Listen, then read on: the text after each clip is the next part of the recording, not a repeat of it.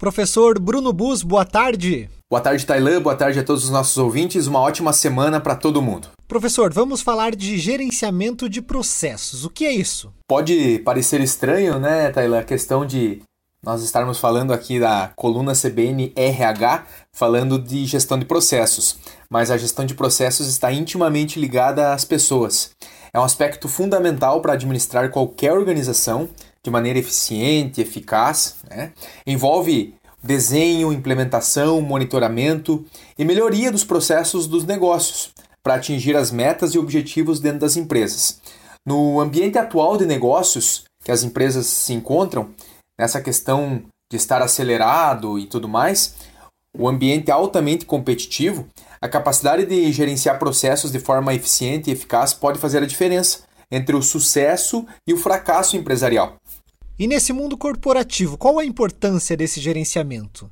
Tailan, para que a gente possa entender a importância do gerenciamento de processos, existem quatro características que são importantes de serem destacadas dentro do contexto da importância. Então, primeiro é a eficiência aprimorada, a segunda é a consistência, terceiro item, adaptabilidade e a quarta característica, a tomada de decisão baseada em dados. Eu vou falar cada uma delas para que a gente entenda a importância do gerenciamento de processos feito de maneira efetiva dentro da empresa. Então, a primeira situação é a eficiência aprimorada, né, que são os processos eficientes que reduzem o desperdício de tempo, recursos e esforços.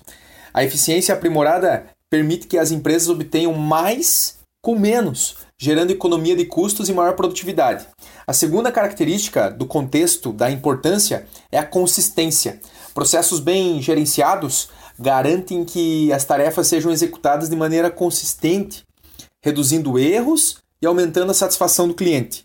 Então, a consistência também facilita o cumprimento de requisitos é, regulamentares, como compliance, por exemplo. Então, dentro do contexto da importância, a consistência também entra como algo que a gente pode considerar a previsibilidade e o dia a dia fazendo as tarefas. Né? A terceira situação é a adaptabilidade. Dentro do contexto da importância, o gerenciamento eficaz dos processos permite que as empresas se adaptem rapidamente às mudanças nas condições de mercado nas preferências dos clientes, avanços tecnológicos e por aí vai. Então, você tem um gerenciamento de processo, você tem um processo desenhado, mas mesmo assim, as empresas, as pessoas envolvidas precisam ter o quesito adaptabilidade desenvolvido.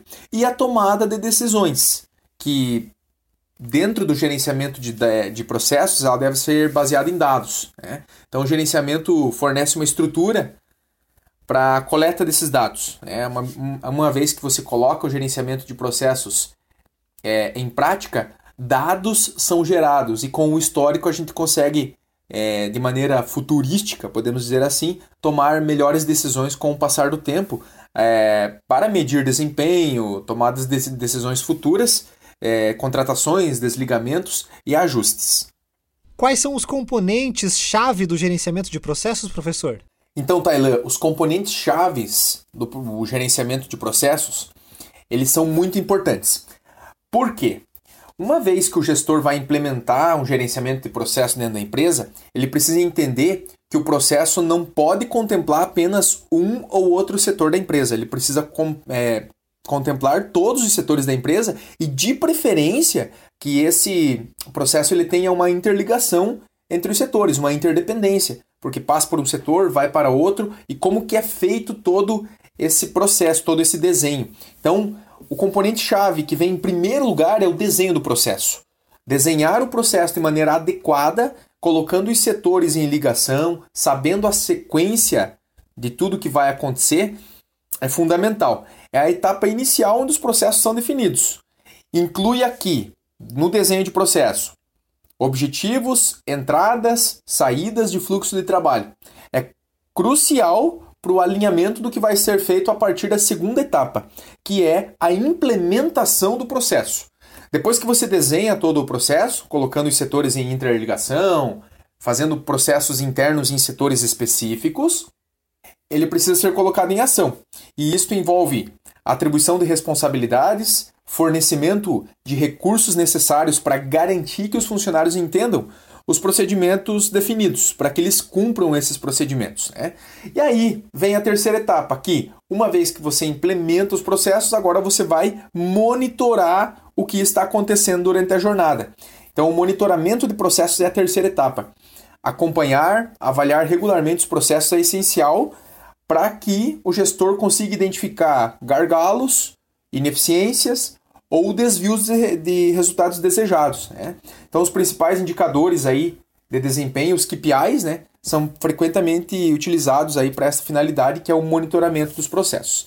E por último, a melhoria de processo. Então, já que eu implementei, eu monitorei, agora eu tenho condições, através de um histórico que pode ser pequeno ou grande, é, e com base nesses resultados, os processos é, devem ser melhorados. Isso pode envolver é, a simplificação do fluxo de trabalho. Às vezes um processo está muito engessado, muito carregado, a gente reduz o, o, o, fluxo, né? A eliminação de etapas desnecessárias que inicialmente foram criadas, mas que no decorrer da jornada você percebeu que não são necessárias. E a adoção de tecnologias para aumentar a eficiência. Então, os passos aí do, dos componentes chaves, né? Desenho de processos, implementação do processo, monitoramento de processos e a melhoria dos processos. E aí é preciso sempre detalhar e catalogar todo o processo, né? Sem dúvida, Tailan. Todos esses componentes chaves, eles devem estar fundamentados em documentação. A documentação abrange é, procedimentos operacionais, é, etapas, e é importante essa questão de você catalogar, escriturar tudo para maior entendimento de todo mundo. Aí você tem esse processo, mas como que a gente pode fazer para de fato trabalhar com isso com facilidade?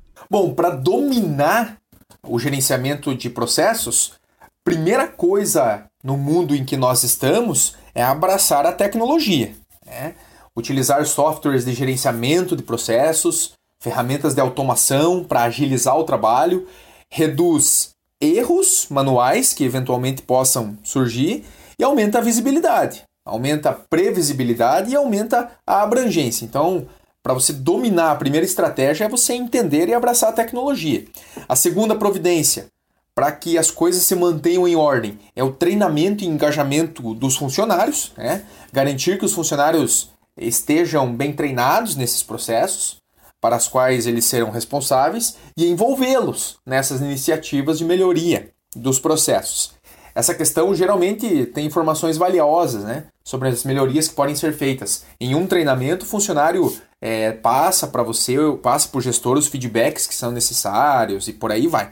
Então, de fundamental importância essa questão do treinamento e engajamento durante o desenho, durante a implementação, na melhoria contínua também. Né?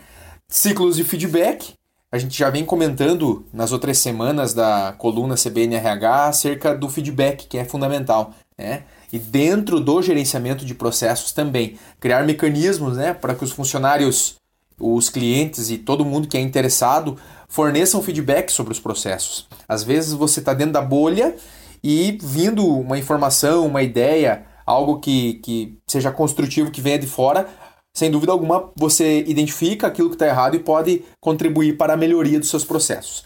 E a questão da colaboração multifuncional. Né? que é o gestor incentivar a colaboração entre os diferentes departamentos ou equipes que interagem dentro desse processo. E nem eu comentei no começo, o processo ele não pode ser isolado em um setor, ele deve contemplar todos os setores de maneira interligada dentro da organização. Então, essa colaboração de todos ajuda no crescimento e no aprimoramento do gerenciamento de processos. E mais uma vez, professor, ressaltar para o ouvinte da CBN que tudo isso não é só para grandes empresas e corporações, mas que pode se encaixar em qualquer negócio, é isso, né?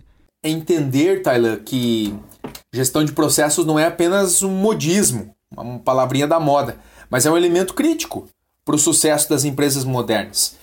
Quer você seja uma pequena startup ou uma grande empresa, uma grande corporação, dominar o gerenciamento de processos pode levar você a maior eficiência, maior consistência, maior adaptabilidade às mudanças que acontecem e às tomadas de decisões mais assertivas, baseadas em dados.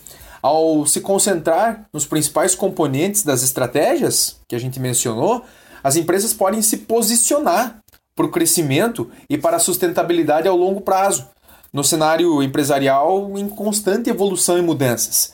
Portanto, o gerenciamento de processos, a gestão de processos em caráter continuado, em caráter ininterrupto, com certeza gerará diferenciais competitivos para as empresas. Professor Bruno Bus, muito obrigado e até semana que vem. Tailan, quero desejar saúde, paz e prosperidade a todos os nossos ouvintes. Tenham todos uma boa semana e na segunda-feira que vem estaremos de volta, se assim Deus permitir. Um grande abraço.